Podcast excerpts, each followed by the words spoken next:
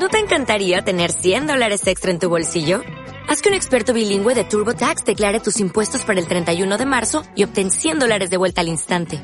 Porque no importa cuáles hayan sido tus logros del año pasado, TurboTax hace que cuenten. Obtén 100 dólares de vuelta y tus impuestos con 100% de precisión. Solo con Intuit TurboTax. Debes declarar para el 31 de marzo. Crédito solo aplicable al costo de la presentación federal con TurboTax Full Service. Oferta sujeta a cambios o cancelación en cualquier momento. Ahí estás, Jordanita, ahora sí. Ahora sí, ahí estás, ¿no? Sí. ¿Cómo estás, Anita? Bien, ¿y tú?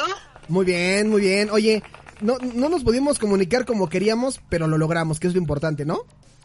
Sí, eso es lo importante. Lamentablemente nos falló el Skype, pero ya tendremos tiempo de perfeccionarlo, espero.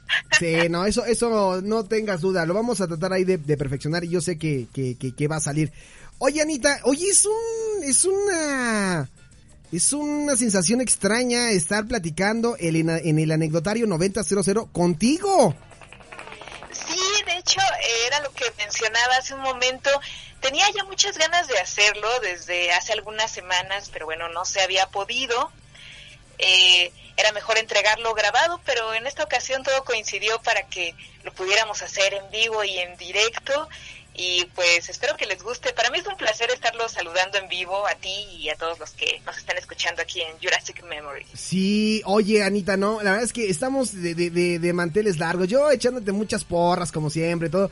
Estoy, ner estoy nervioso porque no sé cuál va a ser el tema del que vas a hablar. La verdad es que la gente quedó fascinada con tus anécdotas del cassette de este Vivo por ti, o cómo se llama la canción. Toca para mí. Ah, sí, sí. Toca para mí las tristes y lamentables crónicas de Anita Muñoz en Toca para mí. No, y de verdad, escuchen la canción y así de, no puedo creer que me haya esperado para esto. Tanto show y así la canción, ah, bueno. Pero bueno, al final del día terminaste diciendo que la canción, ah, no valía la pena. De hecho, no. Pero bueno, lo, lo más divertido fue, fue esa ilusión que me vendieron de que, de que le podían agregar una canción a un cassette de estudio, ¿no? Digamos. y tú imaginándote, ay, seguramente lo van a arreglar, yo sé que le van a meter la canción. Sí, claro, le van a llamar a Alejandro Sanz para que la vuelva a grabar en el cassette. Pero bueno, la gente quedó fascinada con esa sección y con las que has este compartido. Y hoy, hoy prometes hablar de un tema también eh, polémico en el aspecto de, de, de, recordar cosas de los noventas, ¿no? Pues mira, sí, vamos a hablar de una serie. Hace mucho que no hablo de series, pero yo creo que la mayoría la ubica. Es una serie muy conocida de los 90 que últimamente ha levantado eh, nuevamente comentarios porque se va a hacer una versión musical. Ah, ¿en serio? Eh, sí, claro, una versión de teatro musical. Eh, y esa serie se llama La Niñera. Ah, qué chulada, La Niñera. Sí, efectivamente, gran programa de comedia de los noventas, super norteamericano, ¿no? Pues fíjate que sí, aunque yo creo que parte de su éxito, su éxito a nivel mundial, sí. radica en que el personaje de la niñera, de Fran Fine, era tan carismático que varias culturas se podían identificar en algunos aspectos, tal vez en unos poquitos, pero de alguna manera sí había identificación eh, con ella, eh, con Fran Fine. Por ejemplo, a pesar de que sí ella es muy neoyorquina, de hecho tiene el acento marcadísimo de Queens. Sí. Eh, aquí en México a mí me daba mucha risa verla por el asunto de, de las costumbres que tenía ella, que podían, podían ser costumbres en una casa mexicana, ¿no? Por ejemplo, sí, o sea, esta onda del plástico en los muebles que tenía la casa de su. Sí, es cierto, hay plástico en los muebles. Sí, no, no eres mexicano si no le has puesto plástico a tus muebles, ¿no? Exacto, ¿no? Y, y también cómo es la mamá, cómo viven ellas en su departamento. O sea, me dio mucha risa, por ejemplo, hay una escena en donde la mamá este, está recibiendo a la mamá del señor Sheffield en su casa y le dice, eh, oye querida, ¿quieres unas pantuflas? Tengo muchas de los aviones.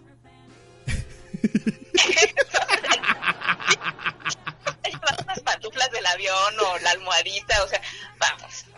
Sí, claro. Eso pasa en varios países, ¿no? Sí, sí, sí, claro.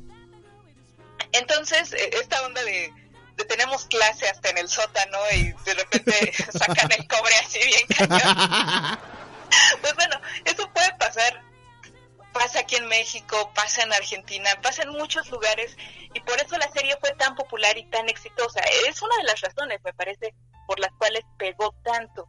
Eh, bueno, para quienes no recuerden la historia o no la ubiquen, que yo creo que son muy pocos. Sí, la verdad sí. Eh, pues bueno, es una, una versión de Cenicienta moderna, porque pues bueno, se trata de una mujer que, eh, bueno, trabajaba en una tienda de novias, su máximo anhelo era casarse formar una familia con su novio de toda la vida, pero todo cambia cuando el novio la bota, eh, le quita su trabajo en la tienda de novias porque él era el dueño. ¿Qué creen, no? sí, y ella termina pues vendiendo cosméticos a domicilio, llega a una casa, pero resulta que ahí estaban buscando una niñera y bueno, por azares del destino ella termina quedándose como la niñera de esa casa y pues yo digo que es una historia de Cenicienta moderna porque pues bueno, está el patrón que es viudo, tiene tres hijos, entonces desde el principio hay una atracción entre Fran Fine y el patrón, que es el señor Sheffield. Y, y, toda la serie, aparte de las anécdotas que ella vive cuidando a los niños, pues se trata de esta tensión sexual que existe entre ella y el señor Sheffield, ¿no? tensión, tensión, sí, sí, manita, ¿no? En todos los capítulos no hay alguna referencia a eso, ¿no? Sí, de hecho, a mí me gustaban mucho las primeras temporadas porque pues era, era un poco sutil eh, y a la vez te daba mucha risa todo lo que pasaba eh, porque parecía que iban a pasar un montón de años antes de que el señor Sheffield pues se animara a dar el paso con la señorita Fine y le propusiera algo, ¿no? Sí, y nos dejaba en ascuas de repente en alguna temporada, así como que, híjole, ya, ya, ya, ya casi se van ahí a inmiscuir sentimentalmente y no. Ocurría algo y se metía la envidiosa de la señorita Babok. La señorita Babok, que es un personaje súper entrañable. Eh, bueno, así nos tuvieron varios años con esa tensión sexual y de alguna manera eh, todo empezó a bajar cuando finalmente eh, pues ya empezaron a andar y luego se casaron, ¿no? Ahí ya como que se rompió un poco el encanto porque pues ya se había logrado el objetivo, digamos, y pues ya ahí pues tuvieron creo que nada más un año así con de ellos como casados y pues ya después terminó la serie pues porque pues ya decidieron terminarla ya que no no era ya tan divertido, ¿no? sí, ya cambiaban muchas situaciones, ya las bendiciones ya habían crecido también, ¿no? Exacto, sí, ya, ya no había eh, esta gracia de los niños. Eh, por ejemplo, la más chiquita, que era Gracie, que era un personaje genial porque era muy madura para su edad. Pues bueno, fue creciendo y pues lo clásico, pues cuando creces vas perdiendo la gracia. no, no seas cruel. O sea, tú creciste y jamás perdiste la gracia, ¿o sí? bueno, pero es que ya, ya no causas la misma gracia que cuando eras niño. Ah, bueno, eso sí. Ya, eh, yo, yo después de haber escuchado tu audio de, de marcando al radio de niño, dije, no, sí, se perdió una, una parte de Anita. y no estaba tan niña, ¿eh? no, ya de como 11 años, ¿no?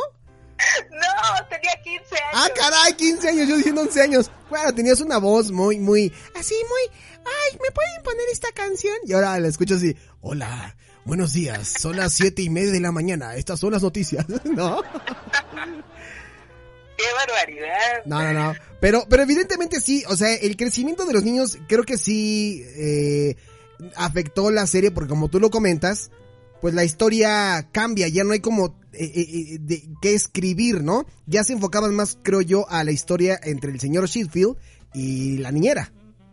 Así es, y además como que les inventaban trama, porque generalmente siempre era una situación ridícula en donde la señorita Fanning metía su cuchara en los asuntos del señor Sheffield este, y bueno o, se metía con la señorita Babok o hacía algo o era, era un episodio donde pues ellos terminaban teniendo algún tipo de encuentro o se daban un beso o una cosa así y eso te daba mucha risa, ¿no? Y ya después fue difícil ponerle situaciones ya de casados o ya cuando estaban saliendo ya era así como que, ah, bueno, ok, eh, la mamá del señor Sheffield no acepta a eh, Fran Fine. O, este, como él era viudo, este, no sé, este, la mamá de su antigua esposa no acepta que se case con la señorita Fine porque eh, piensa que nadie va a poder reemplazar a su hija, ¿no? Ya eran como temáticas casi, casi más serias. Sí.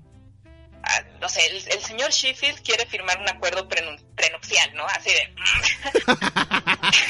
la metiche de la señorita Babok eh, luchando contra el amor del señor Sheffield y, y dos, tres toques como de frenzoneo, así, muy leves, ¿no? Pues de hecho, también esa era otra parte muy importante de la serie que también se fue a pique. Bueno, es que digo, todas las series tienen un tiempo de vida y cuando se tienen que despedir, pues se tienen que despedir, ¿no? Sí, claro. Por ejemplo, el personaje de la señorita Bauk a mí me encantaba.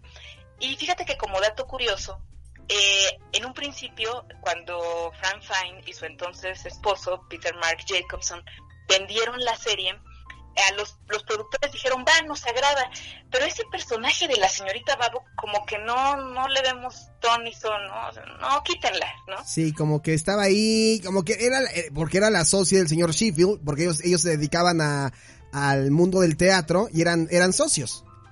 Ajá, y de entrada pues sí como que era un poco raro, ¿no? Su socia comercial, así, bueno, ok, ¿no? ¿Y por qué tiene que tener tanto peso la socia comercial, no? eres cruel, eres cruel. No, es que era como un personaje complicado, ¿no? O sea, para que estuviera siempre en la casa, pues tú decías, ok, es nada más su socia, ¿no? Trabajo es trabajo, pero ¿por qué, por qué está en la casa todo el tiempo, ¿no? ¿Por qué no se va a su casa? De que de hecho sí, ¿no? Ya de repente como que sí le daban ese espacio de, de, de que venía llegando de, de algún viaje o de su casa y todo eso. Pero la verdad es que yo creo que quien vino ahí a como a, nivelar ese personaje y yo creo que también a darle mucha popularidad fue eh, este Niles.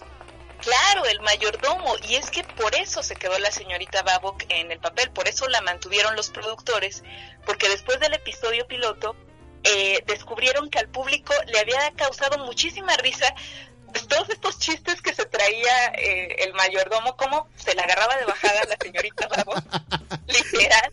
Sí. Y la dinámica Sí, ahí estaba. Yo, yo sí decía, están a dos de, agarrarse a golpes porque eh, Niles era muy cruel. No sé si hoy en día eh, eh, una serie así con ese estilo de humor, porque pues, tú sabes que las épocas cambian. Entonces no sé si hoy una serie así con, con esta dinámica de molestar, sobre todo porque era de Niles a la señorita Babok. La señorita Babok después ya se defendía, pero era como más bien el ataque de Niles a ella. Entonces no sé qué tanto hoy serviría o funcionaría esa, esa estrategia. Sí, tienes razón. De hecho, yo también me lo he preguntado, porque sí era medio manchado Niles, ¿no? Con ¿Medio? Sí, la verdad sí, muy manchado. Pero bueno, de alguna manera, eh, esta señorita Babok, pues a pesar de todos los chistes con Niles y bueno, todas estas bromas muy pesadas por parte de Niles, pues era un personaje con mucha clase, muy elegante y ese era su papel, ¿no? De hecho así lo describe eh, Fran Drescher, que es la, la creadora de la serie eh, que, que, ese era el papel, ¿no? O hacer ver a la señorita Fine como, como una persona casi corriente, ¿no? La, señorita, la señorita era elegante. Sí, claro, claro. Elegante entre comillas, porque ya en las últimas temporadas ya le valía a sorbete y ya terminaba acostándose con el, con Niles, ¿no? Bueno, pero es que esa era la otra trama paralela, ¿no? O sea, de tanto que se odiaban. Sí. terminaron juntos, ¿no? Sí, claro. ahí es el clásico ejemplo de del odio nace el amor, ¿no? Sí, digo, fue, fue muy chistoso. Sin embargo, eh, Niles, eh, independientemente de que se manchara con la señorita Babok, me gustaba el personaje y tal vez, volviendo al punto que, que mencionabas hace un momento, tal vez sí podría funcionar el personaje, digo, haciéndole algunos ajustes a los chistes de la señorita Babok, sí. pero podría, podría funcionar en la actualidad porque era muy sarcástico y los chistes eran muy finos. Sí. Muy sutiles, o sea, los agarrabas y te matabas de la risa, ¿no? Porque también al señor Sheffield se la aplicaba varias veces. Sí, así la agarraba parejo. Yo creo que quien tenía inmunidad era eran las bendiciones del señor Sheffield y la nana, ¿no? De ahí en fuera contra Babok sí se la agarraba y contra Sheffield, incluso hasta con la mamá de, de, de Fran también, ¿no? Y de hecho, la, la mamá de la señorita Fine también se lo agarraba de bajada a él, ¿no? Porque siempre estaba así de, bueno a pay de queso con fresas. Así, no, ¿lo puede hacer? Sí, sí. Está bien, ¿no? Y no le quedaba de otra, porque la señora siempre estaba comiendo, ¿no? Y aparte la, la, nunca se me, va, se me va a olvidar la voz nasal también de la mamá. ¡Ay, nice! esto? Y, luego, y luego escuchar como a Fran y a la mamá dices, oh, qué horror, qué aguante de, en esa casa, ¿no? Tanta voz nasal. La mamá de la señorita Fine también era uno de los personajes más queridos. Digo, no era mi personaje favorito, la verdad. Eh, a mí me gustaban mucho los chistes de Nael, sobre todo cuando le quería hacer ver al señor Sheffield que estaba enamorado de la señorita Fine y el señor Sheffield no las captaba para nada. Sí. Y así de, ay, no. Sí. Eso se daban mucha risa esos chistes. Es que los hombres, en verdad, los hombres somos muy ingenuos cuando se trata en cuestiones de, de del amor. y, es en serio, o sea, los, como que decían los chistes ahorita que tú lo comentabas, y a lo mejor uno se reía y decía, ¿cómo puede ser posible que, que el señor Sheffield no se dé cuenta que le está aventando el, la ropa interior, ¿no, Fran? Pero es que en verdad, en la vida real así somos. Somos muy eh, despistados, no nos damos cuenta. O sea, eso no es como de, hágalo en la serie. Ocurre en la realidad, Anita. Eh, sí, bueno, y es que además, el señor Sheffield de verdad la quería. Hay un episodio que en particular es de mis favoritos, que es cuando el señor Sheffield empieza a salir con una mujer que es idéntica a la señorita. Ah, sí, es cierto. versión barata, ¿no? Sí, sí, sí, sí, sí, sí, sí, sí, sí. Sí, sí, me acuerdo de ese capítulo. Claro, claro.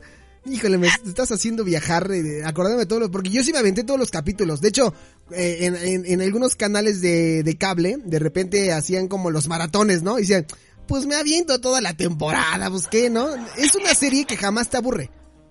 Exacto, o sea, tiene ese encanto de, que pasa el tiempo y a ti te encanta ver los capítulos viejos y te vuelves a reír con los mismos chistes.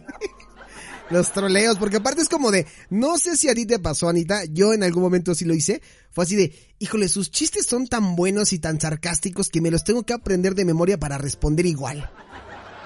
Exacto, y además, bueno, eran muy ingeniosos en ese, en ese aspecto los guionistas para poner las situaciones y y poner justo el diálogo donde tenía que ir y el comentario sarcástico justo donde tenía que ir, ¿no? Eh, hay una hay una escena muy muy graciosa donde está el señor Sheffield eh, diciendo ay bueno es que yo no sé quién aceptaría por voluntad propia hacer tareas de sirviente y de limpieza, ¿no? Y está limpiando ahí. Y dice, por la gloria, señor. sí, porque aparte, Niles tenía también, o sea, era como, no sé, yo creo que era una persona demasiado... Eh, que, que, estaba al tanto, ¿no? O sea, que, que estaba al tanto de lo que le dijeran de donde viniera.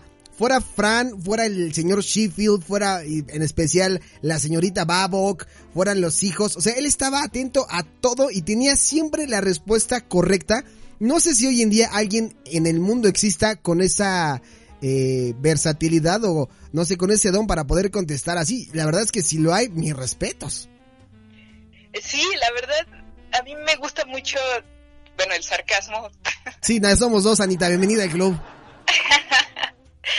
y pues sí, a veces quisiera ser ah, tan fina, digamos, como, como Niles, así de para aplicarla y así de tenga, ¿no? Sí, sí, claro. Porque es que es con diplomacia, es bonito, es contestar sin la grosería, sin, sin, sin, sin el lenguaje soez, simplemente contestar con categoría porque eh, ahí se desenvolvía la historia, ¿no? En una mansión en Queens. Entonces no podía, ahí lo más vulgar que había era la mamá de Fran y Fran, ¿no? que mira, es muy gracioso porque a Fran pues precisamente la ponen como esta persona sin clase que eh, se anda siempre eh, quitando la masilla de los dientes. Ah, sí. ¿no? Sí, sí, sí. Pero curiosamente la ropa que ella usa, y esto sí hay que mencionarlo, pues es de diseñador, ¿no? Sí.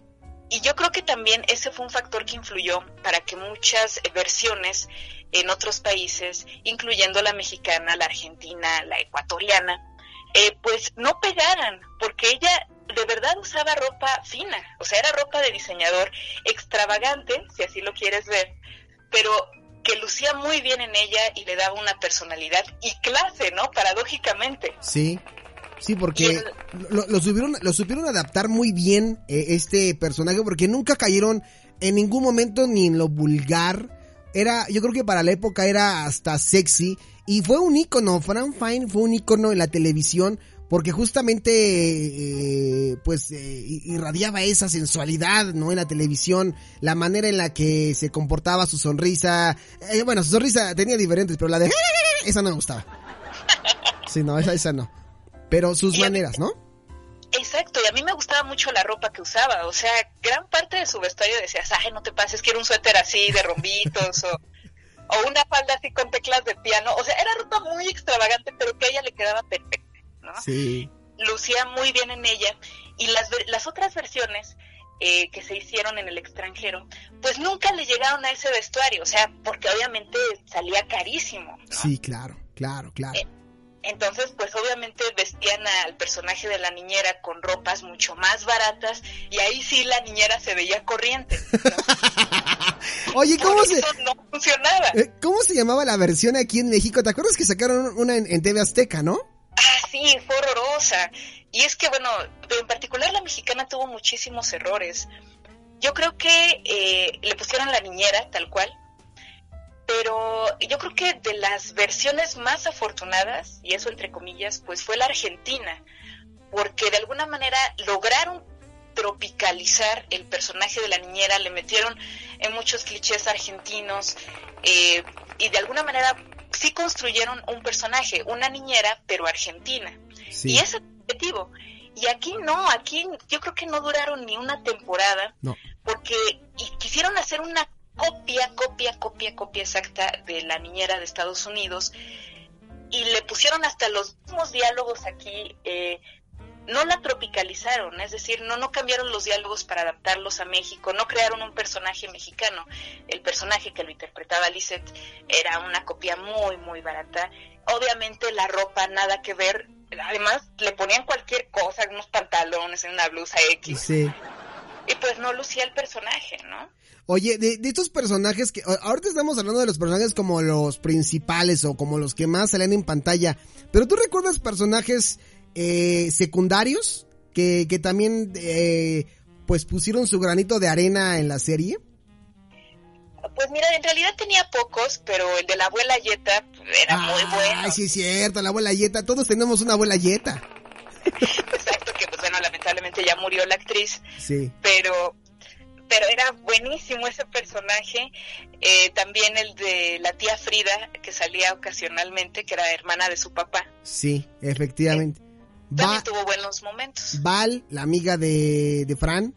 Claro, Val, su amiga, que bueno, la idea era pues hacer ver más lista a Fran eh, en, comparación con Val, o sea, Val era como, como la amiga Sonsis, ¿no? Sí, sí, sí, sí, que creo que en la vida real sí son amigas, ¿eh? O sea, o sea, sí, sí eran amigas y tengo por ahí entendido que el perrito que usaba Fran era realmente de la señorita Babok.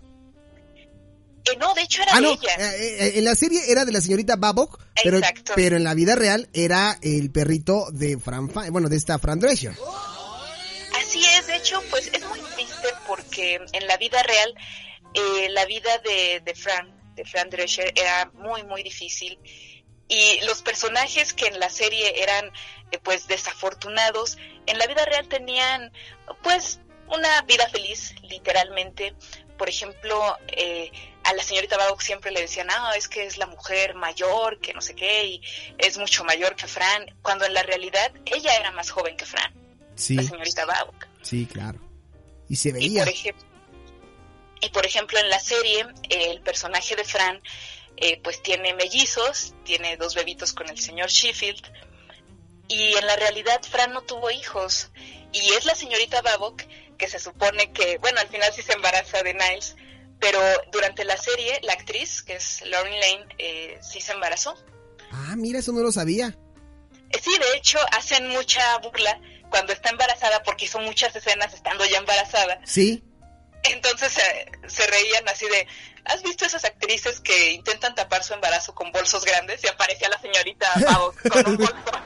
Era, eran, eran gabardinas las que le ponían, ¿te acuerdas? para para disimular el embarazo, precisamente. Y nadie se percató en aquel entonces que estaba embarazada, menos de, de o sea, sí veías algo raro, pero no, no descifrabas o no lograbas identificar qué era. Hasta después se supo que ella estuvo embarazada porque pues cobró gran peso en la, en la serie y no había personaje que pudiera suplirlo, como la mamá, como Morty, este, Anita. Ese personaje que hasta el final lo conocimos porque siempre era, Morty, deja de ser no sé qué con el peluquín. ¿no? No, lo mejor era cuando eh, hay un episodio donde eh, la niñera le dice a su mamá que finalmente se va a casar, no con el señor Sheffield, pero es cuando su antiguo novio la vuelve a buscar y se va a casar con él. Y la señorita Faena así de... Le dice, me voy a casar, así de... Marty, ya puedes encender el cigarrillo. sí, es cierto. Es que también, es que, ¿sabes qué tiene esto, Anita? Ahorita que lo estamos platicando, es como, como el estereotipo de, o sea, todos en nuestras familias, y no me van a negar, todos tenemos un Morty, una mamá de, de Fran, una, una Fran, ¿no? Este, una amiga Val que siempre andaba ahí da el cagüeta de, sí, sí, sí, tú hazlo, amiga, tú hazlo, tú hazlo, ¿no? Una señorita Babo que siempre la persona ahí envidiosa, metiendo cizaña, un, o sea, creo que la gran mayoría de estos personajes existen en las familias, no solamente en México, sino en el mundo. No sé si tú opinas lo contrario. No, de hecho, estoy de acuerdo y precisamente eh, era lo que comentábamos al principio, ¿no?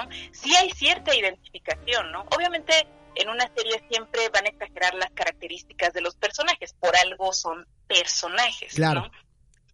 Pero eh, te da mucha risa, te digo, las costumbres de, de la familia de la señorita Fine, eh, también pues la ingenuidad de, de, algunos hombres como del señor Sheffield. De algunos, de todos. bueno, no todos, te, te, doy la razón, de algunos hombres. Algunos somos más tontos para descifrar los, los, los, mensajes o las insinuaciones o los cortejos, pero el señor Sheffield se la volaba. Y que de hecho a mí me daba mucha risa porque eh, pues siempre se supo, ¿no? Pero nada más se hacían mensos. Hay un episodio que a mí, bueno, también es de mis favoritos, cuando la señorita Fine piensa que el señor Sheffield es su admirador secreto y le declara su amor el 14 de febrero con un espectacular ahí en arriba. sí, claro, claro. Y cuando se entera de que no era el señor Sheffield su admirador secreto, se le ocurre irlo a pintar, ¿no? Irlo a borrar pero pues obviamente no alcanza a borrar nada y termina ya en el espectáculo. Sí. Oye, que también empezaron a hacer también mucho escenas, eh, ¿cómo le llaman? Eh, es, es, bueno, son escenas eh, como fuera de la locación, de, del estudio. Tienen un nombre en particular este tipo de, de escenas, exteriores, algo así le llaman. Que se fueron a, cuando se fueron de viaje, cuando tuvieron a, a, lo del bebé que en el hospital. O sea, em, eso es, es un... Eh, ¿cómo, cómo, ¿Cómo decirlo? Es un síntoma de que la serie iba tan bien que tenía para eso y más. A raíz de eso también invitaron a muchos personajes famosos. Así es, hay algo que en producción se llama precisamente valor de producción. Sí. Y, y eso, eh, según dicen nuestros maestros, quiere decir que si te gastas dinero, se tiene que ver en pantalla. ¿no? Claro.